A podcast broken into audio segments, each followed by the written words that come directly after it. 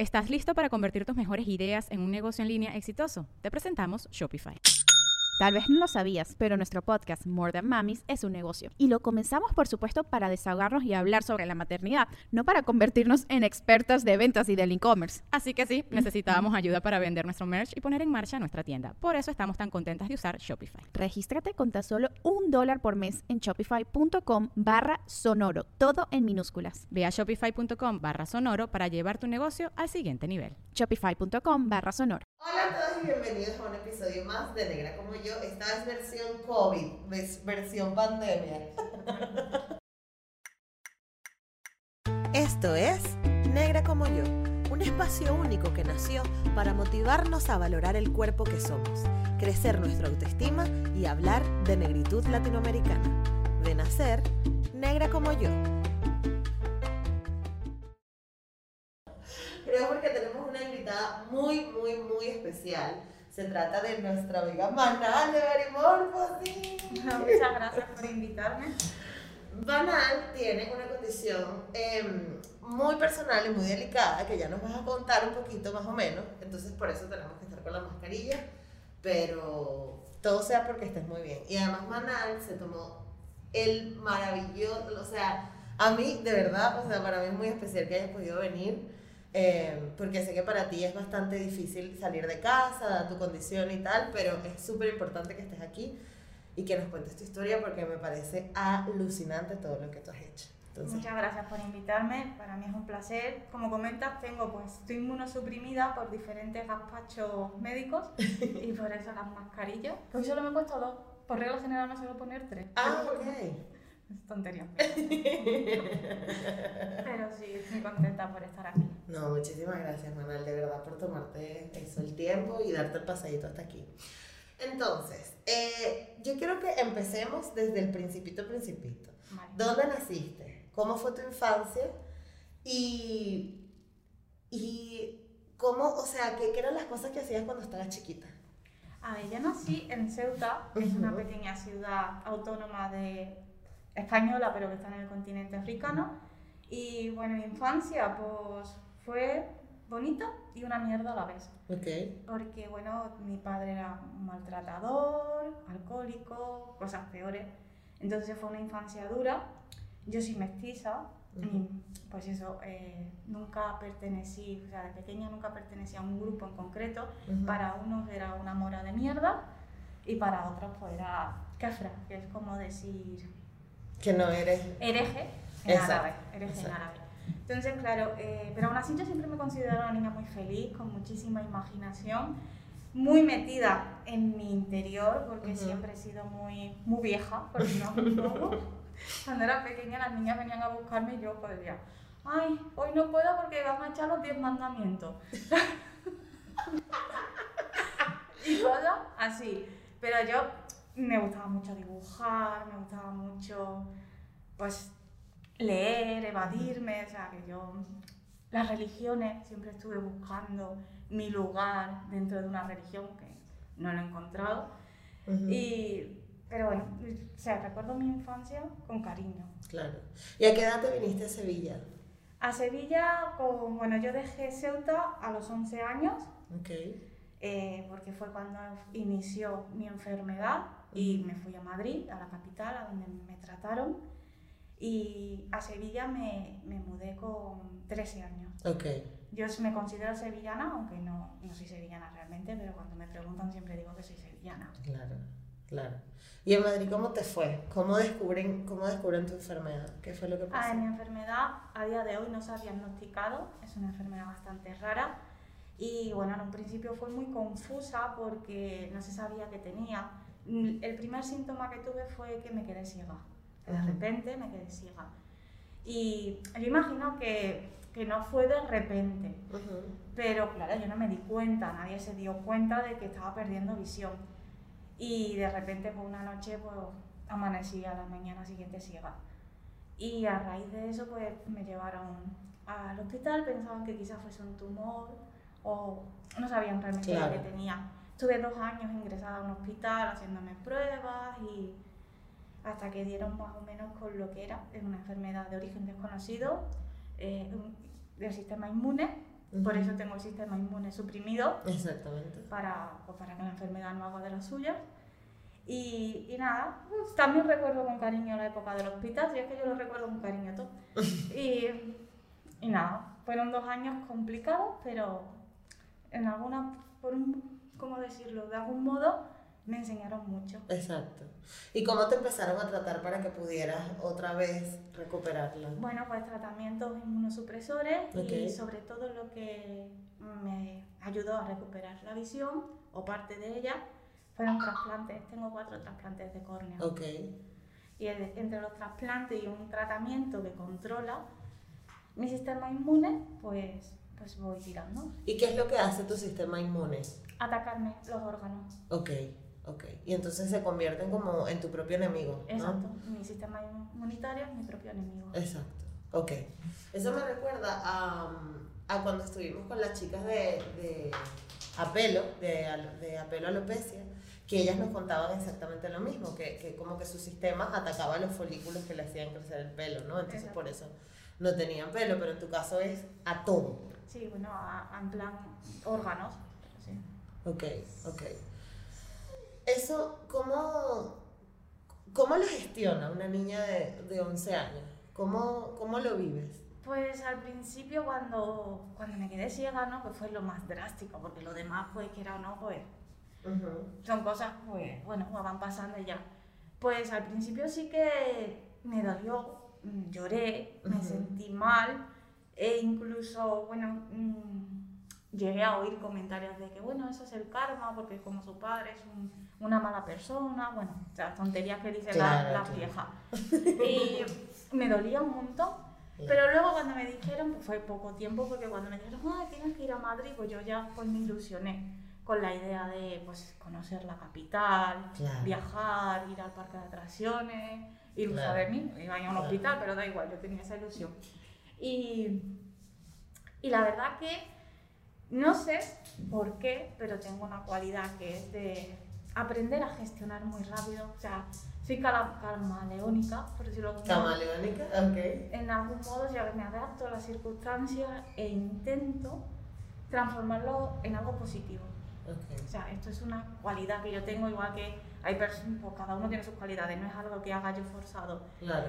Y, y la verdad es que, si soy sincera, no te sé explicar cómo se afronta, pero lo supe afrontar. Mm.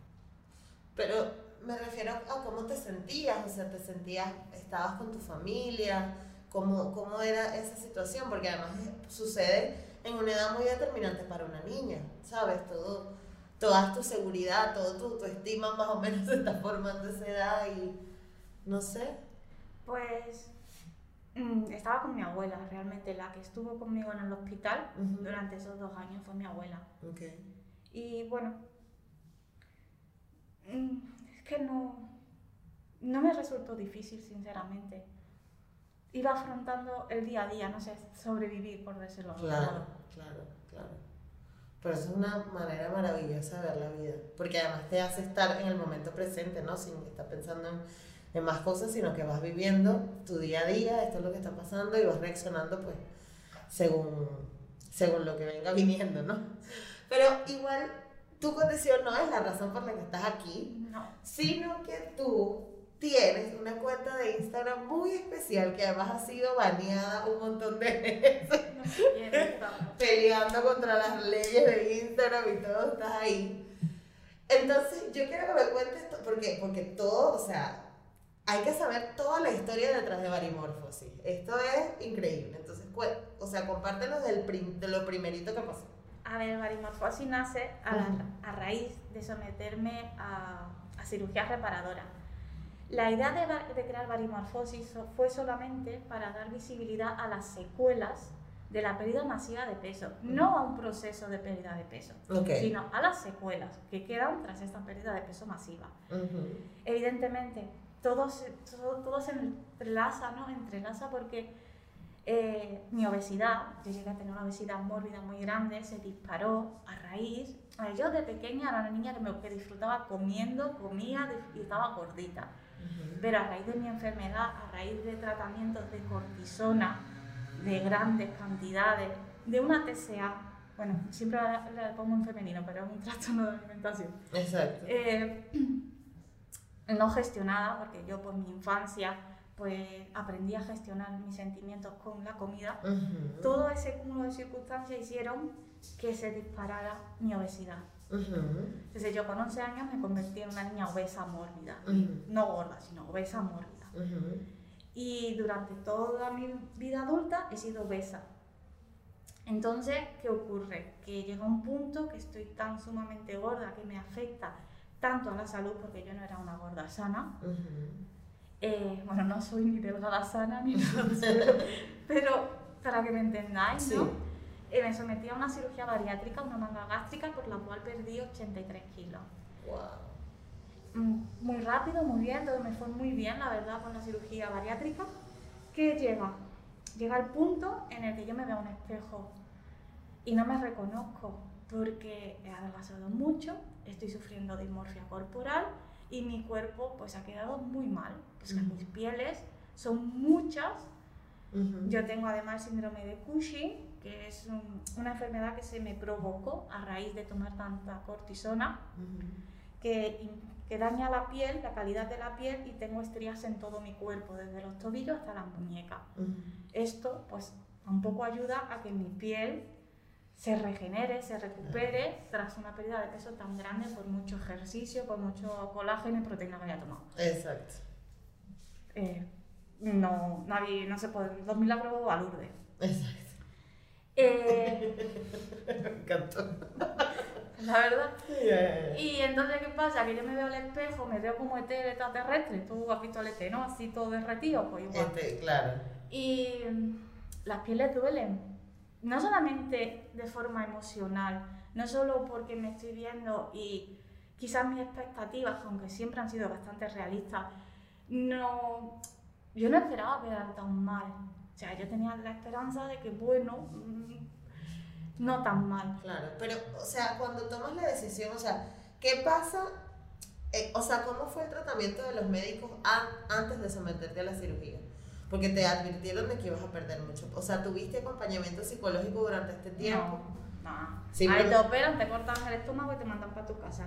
Que sí que es verdad que hay gente que en hospitales de la seguridad social, que yo me operé por la seguridad social, tienen un gran acompañamiento médico. Claro. En mi caso, me explicaron cómo iba a comer, cómo iba a ser la cirugía, cómo iba a ser mi vida tras la cirugía, Ujú. pero poco más. Pero yo ya me encargué de informarme. Ujú. Lo que pasa es que siempre tienes esa pequeña esperanza, quizás, de que no, no quedar tan mal. Claro.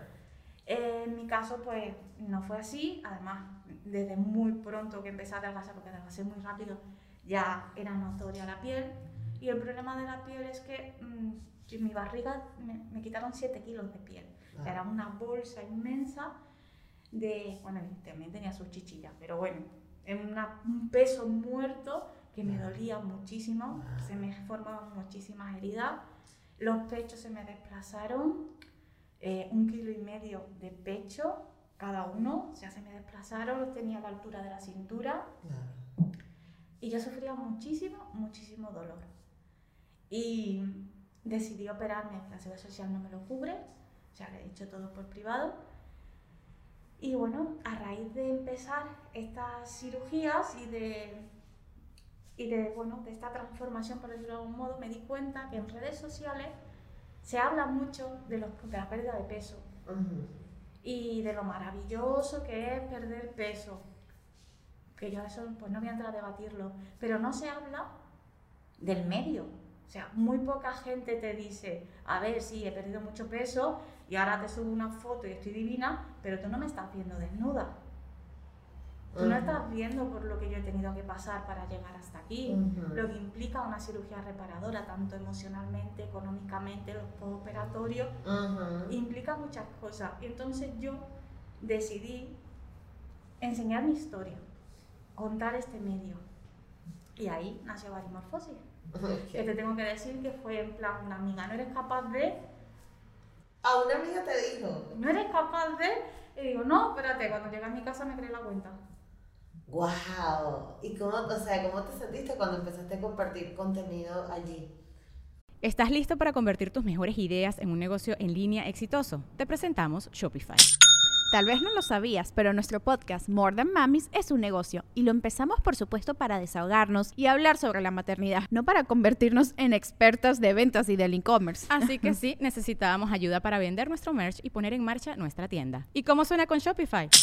Llegó otra venta. Shopify es la plataforma de comercio que está revolucionando millones de negocios en todo el mundo. Ya seas un emprendedor desde tu casa o desde donde sea, Shopify es la única herramienta que necesitas para iniciar, administrar y hacer crecer tu negocio sin dificultades. Con Shopify puedo gestionar pedidos, envíos y pagos desde cualquier lugar, brindándote toda la información y estadísticas de tus ventas al detalle. Regístrate para un periodo de prueba con tan solo un dólar al mes en shopify.com barra sonoro, todo en minúsculas.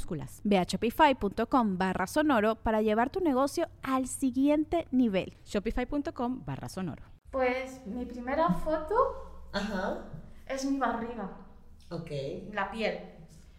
Eh, al principio no quería enseñar la cara, no Claro. quería decir mi nombre, porque bueno, más que por mí, por, por mi familia y todo eso. Pues empezó a seguirme muchísima gente, súper rápido. Eh, y yo decía, uff, subí otra foto, más gente. Luego ya empecé a subir fotos de quirófano. Y llegó a un punto en el que digo, madre mía, cuánta gente me está... A ver, no es que tenga muchos seguidores, pero Claro. 5.000 personas que me siguen en una Claro. cuenta que realmente no es... Que es una cuenta privada, no es privada, sino una cuenta personal Exacto. que no, es, no, no tiene grandes aspiraciones, ni, ni, ni edito, ni me curro mucho lo... Nada, Los yo, lo- yo como me surge. Claro. Eh, pues la, me pareció sorprendente y la verdad que estoy muy contenta porque me da la impresión, o al menos es la sensación que yo tengo, de que de algún modo ayudo. Y bueno, también me lo, me lo transmiten, ¿no? De que de algún modo ayudo. Y a mí pues me, me hace sentir bien Ujú. y sobre todo yo creo que también me ha ayudado a mí misma en el sentido de que, bueno, yo muestro mi cuerpo tal y como es por, por Instagram, que me puede ver cualquiera, pues tampoco nada me impide hacerlo en la vida real. O sea, no voy a salir desnuda por la calle, pero ya me entiendes que si me quiero poner una minifalda y se ven mis piernas que, que pues no son normativas o se me ven las cicatrices, que no pasa absolutamente nada, porque esta soy yo Exacto. y tengo derecho a mostrarme con orgullo. Ujú. Y he llegado a un punto en el que es que mostrar mis cicatrices me hacen sentir orgullosa. Claro, porque son tu historia. Exactamente. Son tu historia. Qué guay. ¿te, te acuerdas de repente algún comentario de alguien, tanto positivo como negativo, que nos puedas contar? O sea, ¿qué cosas negativas te han dicho? A ver, desde que he creado la cuenta he recibido muchos comentarios negativos y muchísimas denuncias. Porque yo entiendo que mi contenido no es fácil de ver. Hay gente que, que prefiere vivir una burbuja. Hay gente que, bueno, que, que no quieren ver la realidad, sobre todo si ellos van a pasar por algo similar. Prefieren vivir en la ignorancia y que, bueno, que sea lo que sea. Y es, respeta- es respetable. Y hay otras personas que directamente pues, no les gusta ver lo que yo enseño, que no tenga nada que ver conmigo, pues porque al final es un cuerpo no normativo, es un cuerpo diferente, es una mujer empoderada, que eso tampoco gusta, y además discapacitada, o sea, que yo es que tengo un popurrí de todo. Eh, y me denuncian y me dicen lo más bestia que me han dicho, que, que cómo no me he suicidado teniendo este cuerpo deforme. Eso ha sido lo más, digo, yo creo que lo más desagradable que me han podido decir, pero me han dicho de todo, barbaridades de todo tipo. Y las cosas más bonitas que me pueden decir es cuando, cuando alguien me etiqueta, Ujú. aunque parezca una tontería, cuando alguien me etiqueta o me manda una foto en bañador Ujú. o en pantalones cortos Ujú. y me dicen gracias a ti, no me da vergüenza enseñar mi cuerpo, pues a mí me hace sentir muy agradecida y orgullosa. Claro, claro. Es que, es que es muy importante lo que estás haciendo, Manal. Es muy importante porque mm, primero estás mostrando eso, o sea, una realidad que la gente ignora, tanto queriendo o, o- o- o por no querer, pero es una realidad que existe allá afuera, porque además las personas primero estamos siendo bombardeadas a la hora de la alimentación. En tu caso, tú pasaste por, por una obesidad y a lo mejor necesitabas la, la operación o la quisiste o la buscaste, como sea que haya sido tu caso. Pero antes de eso, antes de llegar a la operación, hay muchas cosas que se tienen que ver y no se están hablando de eso. Exacto. Y luego, después de las operaciones, hay muchísimas cosas que no se están hablando y hay muchas mujeres, créeme que hay muchas mujeres allá afuera que están de cierta forma peleando todo el día con su cuerpo. Intentando, intentando cumplir con un canon que quién sabe, quién sabe quién se los dictó, ¿sabes? En vez de, de empezar a, a en vez de partir desde, desde su propio... Eh, yo creo que la única manera de, de quererte es tiene que nacerte de, de dentro. Y yo entiendo que los estereotipos de belleza hacen mucho daño. Todas queremos estar maravillosas, todas queremos ser eh, perfectas, ¿no? Que nos reconozcan como válidas. Ujú. Sobre todo cuando yo era pequeña, era ansiaba que, que la gente me viera valiosa y maravillosa, cuando realmente tenía que nacer de mí. Y yo, que eso también me lo comentan mucho, si tanto te quieres porque te has hecho cirugía reparadora. Mm. Vamos a ver, me he hecho cirugía reparadora porque es que, Es insostenible tampoco. mm, a ver, dime tú quién puede vivir con, con las pieles que yo tenía, que aún habiendo hecho cirugía reparadora, reparadora aún tengo pieles. Todavía, ok. Sí, sí, porque yo soy como un chicle, las pieles no, tú estiras, tiras y no terminan nunca, vamos. aún tengo pieles, mi cuerpo nunca será normativo. Pero es mi cuerpo. Ahora mismo estoy en un equilibrio físico-mental muy bueno y espero no perderlo nunca porque yo, ¿sabes la libertad de poder verte al espejo o de poder vestir como te dé la gana Ujú. sin que te importe absolutamente nada Ujú. lo que puedan pensar otras personas? Es increíble. Pues para mí eso es una es plena felicidad, es un Mm. regalo y estoy súper contenta de haber llegado a este punto y lamento mucho no haberlo llegado, no haber llegado a este punto antes. Antes, claro. ¿Qué fue lo que te hizo, o sea, más allá de, de- ¿te acuerdas de repente algún episodio que te haya hecho, que te haya hecho sentir como que venga, va, sí, voy a seguir, esto vale la pena? Más allá de lo que te dijo tu amiga, que fue como que la razón para empezar eh, la cuenta, Ah, la pero cuenta, sí. cuando dijiste, venga, sí, voy a seguir, o sea, esto viene bien. A ver, yo soy cabezona. ¿Vale? Yo cuando me agarro a algo, me aferro a algo, cuesta mucho trabajo que, el- que lo deje, que Ujú. lo olvide. Ujú. Eh, hay, te voy a ser sincera, hay muchísimas veces que me planteo dejar la cuenta de "Pff, no me merece la pena aguantar tanta tontería ajena, aguantar tanta tontería de censuras absurdas de Instagram y aguantar tanta cosa porque al final yo no gano nada con esto, o sea, es una cuenta, como te he dicho, personal, yo no hago colaboraciones, yo no, o sea, no tengo ningún beneficio con, con la cuenta más allá del beneficio que me aporta a nivel personal. Exacto. Pero me merece la pena por eso, me merece la pena si hay alguien al otro lado que yo sé que me tienen cariño, que, que les caigo bien, que les gusta...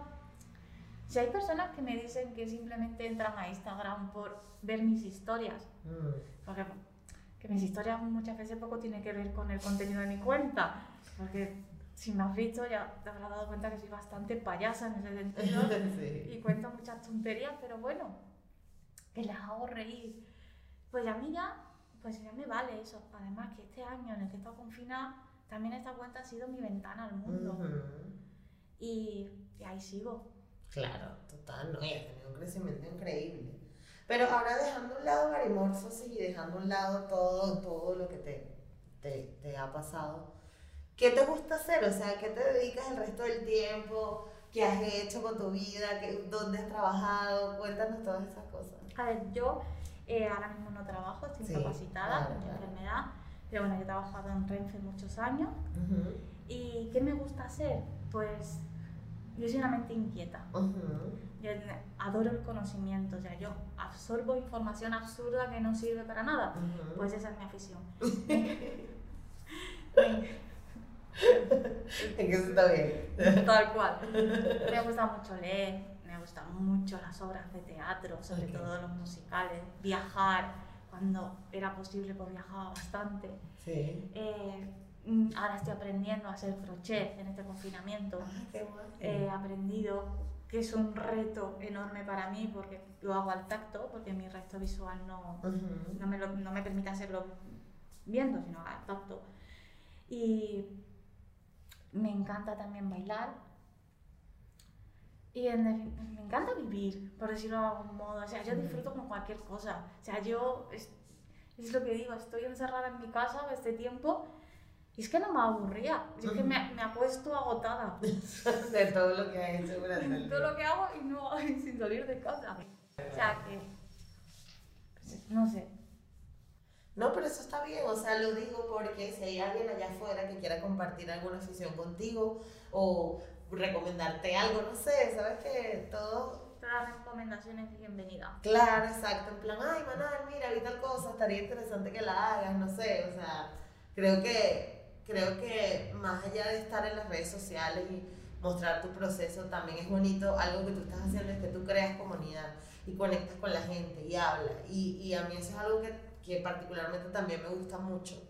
De, de, de estar en el, en el mundo de las redes sociales, porque no es solo, ay, voy a poner una foto mía, véanme, póngame likes y ya, sino que lo que estamos haciendo hace que conecta, otras personas conecten y de repente se sientan inspiradas, se sientan relacionadas, quieran... Bueno, algo positivo de, bueno, de no, no trabajar, de estar en casa y demás, es que Ujú. puedo, pues a todo el que me escribe, raro es al que no le responda. O sea, puedo tardar más o menos, pero termino respondiendo a todo el mundo y hablando con todo el mundo. Porque pues creo que es importante, porque Claro. al final si comparto una historia, te pongo a lo mejor un texto que te puede gustar más o menos, pero realmente yo soy mucho más que esa foto. Y la persona que ve esa foto, que lee ese texto también, y interactuar, pues me parece muy enriquecedor para ambas partes. Ujú, ujú. Claro, sí, sí, sí, total. ¿Tienes alguna recomendación basada en tu experiencia y en tu proceso, o tres recomendaciones mejor, para amarnos en el cuerpo que tenemos? Pues a ver, yo puedo hablar desde mi punto, Sí. de, mi punto de vista y experiencia.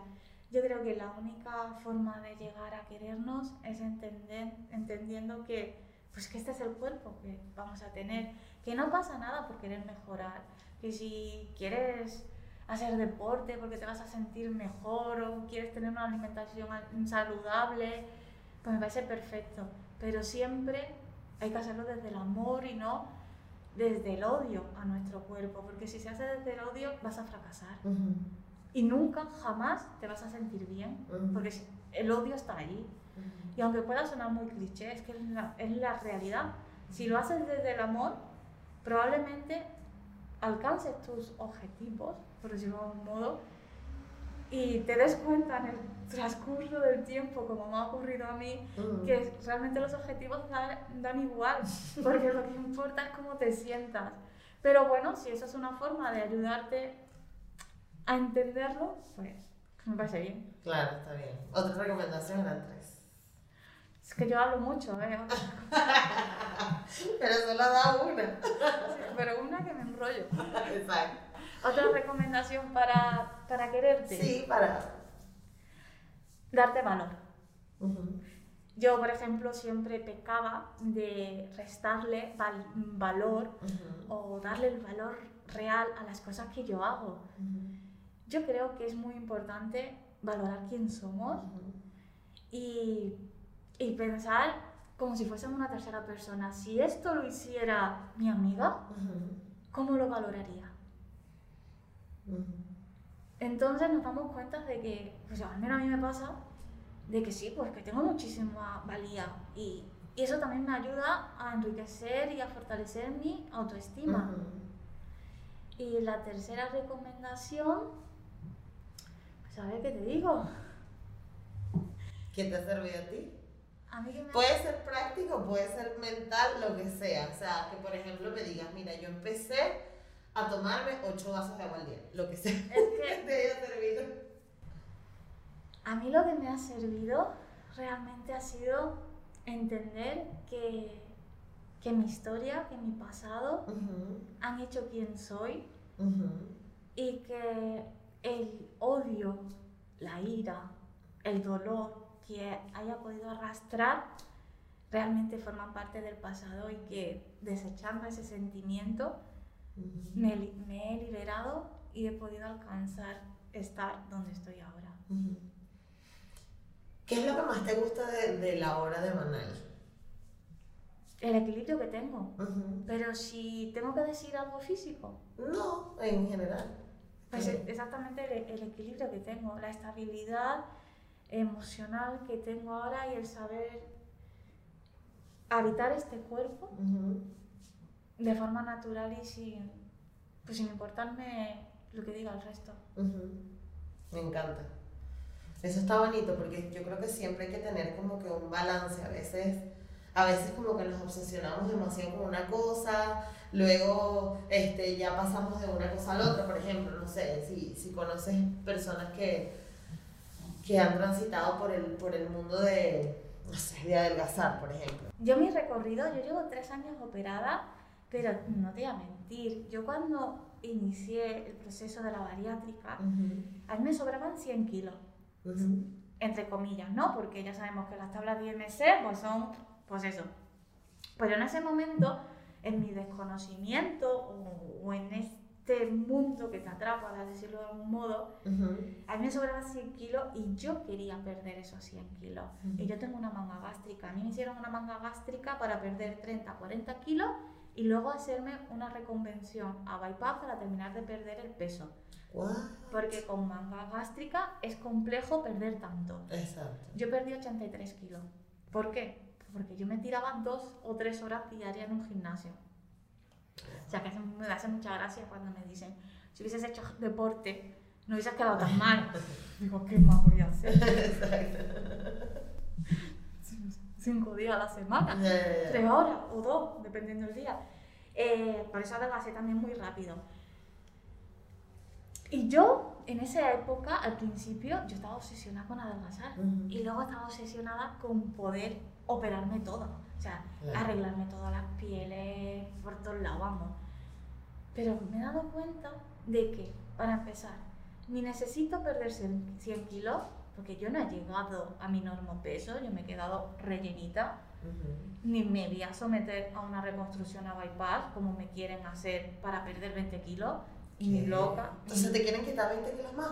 Sí, ahora el cirujano lo que quiere es que me haga una reconvención a bypass para Ajá. terminar de adelgazar y de ese modo... Vale, es que pensé que eso ya te lo habías hecho. No, no, No, no, no, no. no, no. O sea, solo la manga. Con Solo la la manga. perdiste 83. Exacto. Entre ejercicio y bueno, la nueva Y la, alimentación. y la alimentación, porque es muy restrictiva. Exacto. principio no comes. O sea, si no comes, pues adelgazas, no hay más. Exacto, exacto. Eh, claro, y ahora sería hacerme una reconstrucción a bypass para terminar de perder y de algún modo garantizar que, bueno, garantizar entre comillas, de que no recupero peso.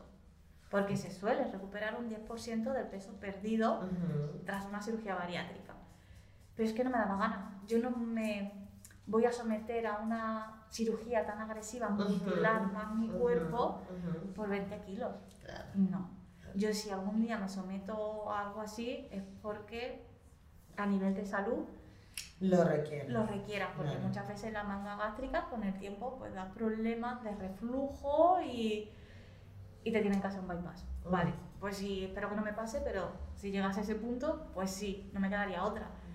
Pero a día de hoy es que pienso en la manal del inicio y esa manal que quería perder 100 kilos, que quería arreglárselo todo, y pienso en la de ahora, que, que está bien con su cuerpo, que le da igual que se haya quedado gorda, que haya de algún modo fracasado en la cirugía bariátrica, que yo no lo considero así, pero que no he llegado a mi normo peso, y que bueno, que está pellejosa todavía y así se va a quedar, porque someterme a más cirugías reparadoras es muy caro, no me lo puedo permitir y ahora mismo, tras tres cirugías reparadoras súper brutales, mi cuerpo tampoco puede aguantarlo. Claro. Ya en la última cirugía ya me dijo hasta aquí. Y, y lo pasé muy mal para recuperarme, necesité transfusiones de sangre y demás porque ya mi cuerpo, pues, hasta aquí. Claro, claro. Es que, es que ha, sido, ha sido fuerte, Manal, o sea, es como... Pero en, en el momento que estabas tan decidida de hacerlo, era esa época donde, donde te hablabas desde el odio, desde no quiero esto, o, o como... No, fue una época, yo cuando decidí empezar a cuidarme, por decirlo de un modo, frenar esa obesidad que me estaba llevando, porque si no lo hubiese frenado, hubiese llegado a más, yo ya aprendí a verme. O sea, estaba en un proceso de aprendizaje a quererme, a darme valor, a aceptarme. Entonces ahí fue cuando empecé. Pero claro, en los inicios, mm, pues te bombardean con que tienes que llegar a tanto, pues las pieles, pues no sé qué. Entonces, claro, es una época confusa. Mm. Pero sí que es cierto que yo ya me quería de algún modo, no como me quiero ahora, pero sí no lo hacía desde el odio, más bien lo hacía desde el desconocimiento o el no haber todavía alcanzado pues esa madurez. Claro.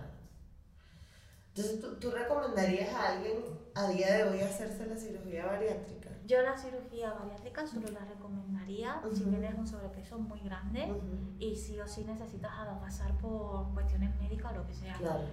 Eh, someterte a una cirugía bariátrica por pocos kilos, voy a decir una cantidad porque eso depende mucho de las personas, eh, a mí me parece un poco mm, irresponsable porque no dejamos de mutilar nuestro cuerpo y tiene unas consecuencias. Claro. Pero sí que si llegas a un sobrepeso tan grande como el mío, pues a mí no me quedaba otra. O, Claro. o me, o se o me sometía a esto o iba a seguir engordando porque es que no era capaz de frenarlo. Entonces, la recomiendo entre comillas. Yo no soy quien para recomendarlo, tiene que ser un médico, pero entre comillas y dependiendo del caso y las circunstancias. Claro, lo que pasa es que te lo digo porque en Venezuela justo ha habido como un boom de personas que se están haciendo la cirugía bariátrica como si fuera eh, ir para el Mercadona y pillar dos manzanas, o sea, Sí. como... Entonces, claro, ahí ya entras como un círculo, o sea, yo me acuerdo que en Venezuela primero estuvo de moda las tetas, las tetas, las tetas, las tetas, las tetas, todo el mundo se puso las tetas. Después la nariz, la nariz, la nariz, la nariz. Después que si la, la- los masajes en las piernas para quitarte la celulitis. Y ahora he visto ya varias personas que se someten a la, a la cirugía bariátrica. Entonces, todo termina siendo, es lo que tú dices, o sea, no, no es que no, ni que satanicemos el procedimiento quirúrgico, ni tal, pero yo creo que tiene que haber una responsabilidad de la persona de decir, mira, ¿qué tanto, no? O, o los médicos, no sé, ¿qué? A ver, a mí me escribe muchísima gente a raíz de, pues, para preguntarme sobre todo por cirugía. Yo soy aquí un, un gurú de, de pellejo, Claro. sobre todo de pellejo, pero para cirugía bariátrica también. Y sí que es verdad que me escriben muchas chicas, la mayoría de países latinos, eh, porque creo que ahí es más fácil quizá pagando operarte sin, sin cumplir los IMC, no sé, estoy hablando desde quizá un poco por lo que me llega, Claro. que puede ser totalmente erróneo, ¿vale? Eh, que se operan, que me escriben "Es que estoy muy gorda, que no sé qué, y me mandan fotos. Y son chicas rellenitas en las que yo diría, bueno, es que realmente te vas a meter a una cirugía bariátrica por Con este- todo lo que implica. con todo lo que implica por esto. Pero yo no soy quien para decirte ni te operes ni te dejas de operar. Yo, yo digo, es que háblalo con un médico, quizás lo que necesites no sea una cirugía bariátrica, quizás necesites apoyo psicológico o, o plantearte pues tu estabilidad de otro modo. Pero claro, es que es tan complejo, es que es meterse en algo tan íntimo y a mí me da pena cuando se opera a la gente, pues así, como si fuese ir al Mercadona. Exacto. Sí, sí, sí. Por eso te digo que es como bastante fuerte y claro, o sea, en- no sé, o sea, hay, hay personas que como que no se han operado nunca y como que no, no ven el riesgo, pero, o, o sí, aprendieron a operarse, salieron bien en todas las operaciones, pero someterte a un procedimiento, sea cual sea, tiene unos riesgos y, o sea, si, si puedes cambiar simplemente tu comportamiento alimentario en vez de tener que ir a como lo más extremo, creo que... A ver, toda, hoy en día las cirugías son bastante seguras, Sí. tienen sus riesgos, evidentemente. Pero es eso, que te sobran 20 kilos o meterte a una manga gástrica, por ejemplo, cuando a lo mejor la raíz del problema no es la cantidad de comida, sino es porque sí, te vas, a, te vas a hacer la manga. Al principio no vas a poder comer, pero si tu problema mm, va más allá, cuando puedas volver a comer, que aproximadamente se puede volver a comer con cierta normalidad a los seis meses, pues vas a volver a engordar. Y vas a recuperar el peso. Porque la manga o el bypass, la cirugía que sea, es una herramienta. Quizás es el empujón que algunas personas necesitamos, pero si en este tiempo no aprendes a cambiar hábitos y sobre todo a saber la raíz de qué te llevó a eso, pues tampoco te va a ayudar mucho. Claro. ¿Y tu conducta alimentaria ha cambiado en este tiempo? Sí, mi conducta alimentaria ha cambiado muchísimo en este tiempo gracias a la educación que he tenido que tener en, en alimentos a raíz de la manga, empezar como resetearlo por algún modo y también a entender que muchos de los problemas que tenía eran emocionales. Que hoy en día todavía sigo sufriendo eso y sigo teniendo mis rachas de ansiedad y de querer eh, comer cosas que, que no corresponden o darme atracones para acallar sentimientos o, o aliviar mi alma, ¿no? Porque al final es lo que he hecho toda mi vida desde que tengo uso de conciencia, comer para aliviarme o comer para callar. Y, pero ¿qué ocurre? Que ahora no como con culpabilidad. O sea, tampoco puedo comer grandes cantidades porque físicamente me es imposible. Pero si un día me apetece comer chocolate, como chocolate. Si algún día me apetece comer tarta, como tarta. No como con culpabilidad. No veo a la comida como una enemiga, ni veo a la comida como algo que me tenga que silenciar. O sea, la comida es algo que se disfruta, que necesitamos y hasta allí. Entonces, claro, mi relación con ella ha cambiado y mi forma de comer también. Yo antes no comía bien y ahora como muy sano, Exacto. sin privarme, pero como sano. Y eso pues también tiene que ver. Claro, eso está muy cool. Manal, ahora, ya para finalizar, ¿hacia dónde quieres llevar esto? O sea, ¿a dónde ya te estás planteando algo en el futuro? No sé, o sea, yo te veo, tú tienes que escribir un libro, Manal. Tienes que escribir, dime por favor que tienes un libro, por favor. A ver, yo llevo bastante tiempo intentando escribir un libro. Eh, bueno, no es que sea un- escribir un libro, es un, un pozo de mierda, ahora sí lo modo. Donde voy soltando eh, recuerdos dolorosos de mi infancia, eh, la etapa de que viví con mi padre y los abusos que hubo en esa, en ese- en esa época. Y e intento escribirlo, el cómo, pues cómo, pues mi vida básicamente. Lo que pasa es que hay momentos en los que me, me bloqueo porque bien los recuerdos no vienen, o bien los recuerdos vienen y son más dolorosos de lo que puedo gestionar. Exacto. Y, y ahí está, ahí está. Que me gustaría, sí, pero yo creo que va a ser un poco complicado que eso salga a la luz. Bueno, pero al menos para vomitarlo estaría... Exacto, para soltar ahí lo que no quiero que esté dentro. Exactamente, exactamente. Pero eso, o sea, Marimorfosis, ¿cómo lo ves? ¿Cómo te lo imaginas como proyecto? Pues yo creo que Marimorfosis le queda el cantón duro porque, porque estoy convencida de que Instagram tarde o temprano me la va a cerrar. Bueno, pero hay otras, hay otras formas de llegar. Hay otras herramientas. No sé cuál. Twitter, por ejemplo, Twitter no tiene censura, ese tipo de censura que hay en Instagram.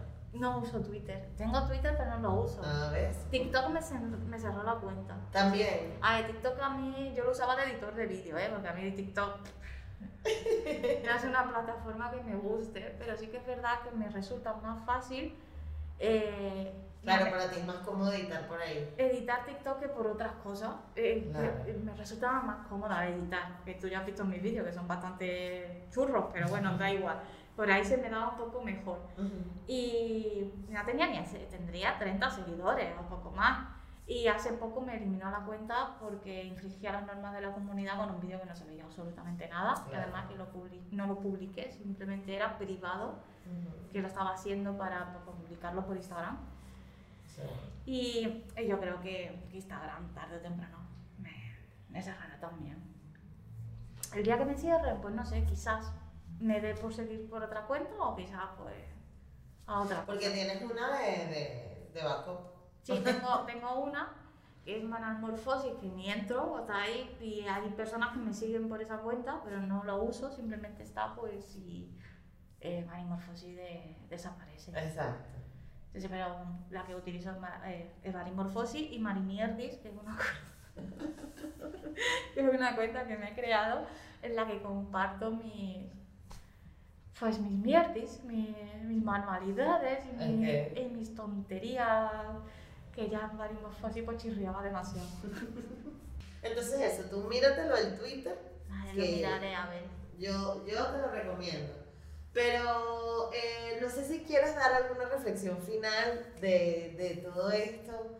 Y bueno, contarle a la gente dónde te puede encontrar, tus redes sociales, lo que quieres hacer, betadina en gel, toda la cosa. Pues bueno, pues yo creo que reflexión al final la única que puedo dejar es que lo importante es intentar vivir lo mejor posible, no compararnos con el resto de las personas. Cada cual tiene una historia, cada cual tiene un proceso y, y todos pues necesitamos nuestro tiempo y, y alcanzar pues un equilibrio requiere tiempo y sin comparaciones ni, ni envidias ni nada, desde algo amoroso. Claro. ¿Y dónde encontrarme? Pues Marimorfosis en Instagram, ya está. Es el único lado donde, donde estoy. Quizás pronto en Twitter, ya veremos. Ojalá. Voy a hacer ahí el lobby para que Manal se abra Twitter. Pero muchísimas gracias. Te mando un abrazo virtual. así. Bueno, gracias, yo no dejo que nadie me toque, pero. Por eso, por eso, te mando un abrazo virtual y tú lo recibes virtualmente. Y muchísimas gracias por estar aquí. ha sido un placer poder venir y, y ya repetiremos. Ya repetiremos, sí, sí, sí. Muchas gracias. Sí. Y a todos ustedes, gracias por estar hoy en Era como yo. Recuerden que estamos disponibles en todas las plataformas de podcast. En YouTube recuerda suscribirte, darle like, comentar y compartir si te gusta este contenido. Y recuerda que también tenemos un Patreon donde puedes colaborar y aportar monetariamente a este proyecto que está trabajándose bastante. Eh, muchísimas gracias y nos vemos en un próximo episodio. Chao.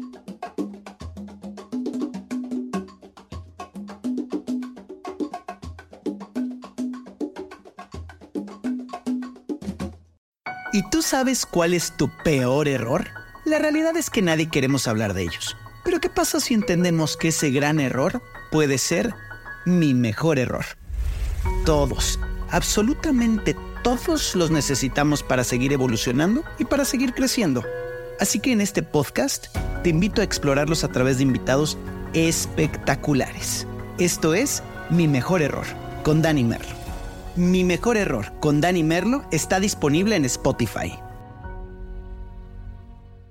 Hello, it is Ryan, and I was on a flight the other day playing one of my favorite social spin slot games on chumbacasino.com. I looked over the person sitting next to me, and you know what they were doing? They were also playing Chumba Casino. Coincidence? I think not. Everybody's loving having fun with it. Chumba Casino is home to hundreds of casino style games that you can play for free anytime, anywhere, even at 30,000 feet. So sign up now at chumbacasino.com to claim your free welcome bonus. That's chumbacasino.com and live the Chumba life. No purchase necessary. Group. Void were prohibited by law. See terms and conditions. 18 plus.